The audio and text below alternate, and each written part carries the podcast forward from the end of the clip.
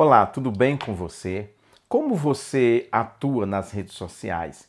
Você é aquela pessoa mais comedida, que gosta mais de ficar lendo o que os outros escrevem?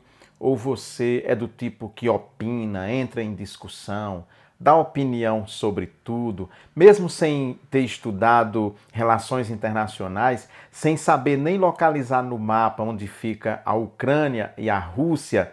Opinou sobre a guerra, tomou posição, condenou um dos lados. E agora, com essa guerra entre Israel e o Hamas, e de certa forma a Palestina, os árabes, está todo mundo ali muito próximo. Você também tomou posição, você deu sua opinião, distribuiu notícias, enfim, mesmo sem saber as razões daquele conflito, mesmo sem conhecer o documento da ONU que estabeleceu o Estado de Israel e quais deviam ser as suas fronteiras lá no longínquo 1948, mesmo sem ter estudado sobre a Guerra dos Seis Dias, a Intifada, enfim, os conflitos entre árabes e judeus que vêm acontecendo desde a criação do Estado de Israel, mesmo sem entender nada disso, você deu opinião, você vem participando jogou espinho para tudo quanto era lado nas suas redes sociais. Como é que você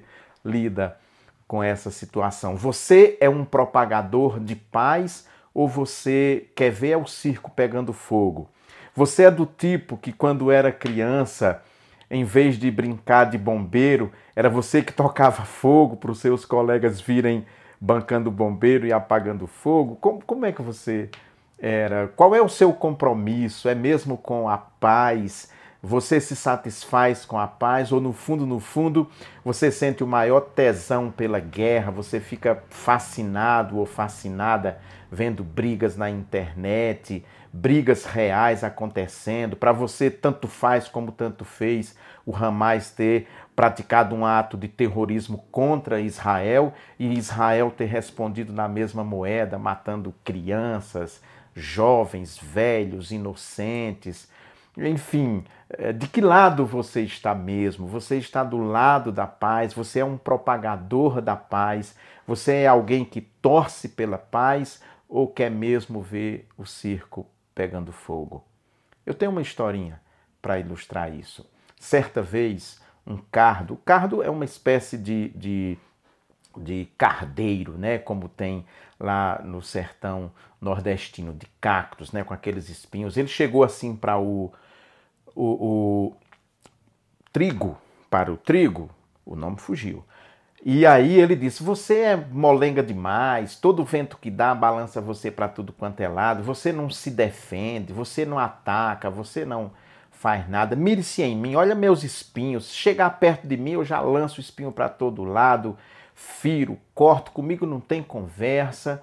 E você é essa melosidade toda, você não gosta de espalhar suas opiniões, mesmo que as pessoas não gostem. Ah, gosto, acho você muito muito fraco, muito derrubado para conviver comigo. O trigo olhou para o cardo, para aquele pé de chique-chique e disse: Olha, eu não estou nem aí para esse tipo de, de, discussão. Eu tenho minhas opiniões pessoais, mas minhas opiniões eu compartilho com os outros pés de trigo que são aqui meus vizinhos, meus amigos que me compreendem, com os quais eu tenho tempo de conversar e não estou muito aí para expor minha opinião para todo mundo ficar sabendo e depois causar confusão, não. Eu estou noutra. E você? Está noutra, é também um propagador da paz. Shalom. Ah, paz significa shalom em hebraico ou vice-versa, tá bom? Até semana que vem, se Deus quiser.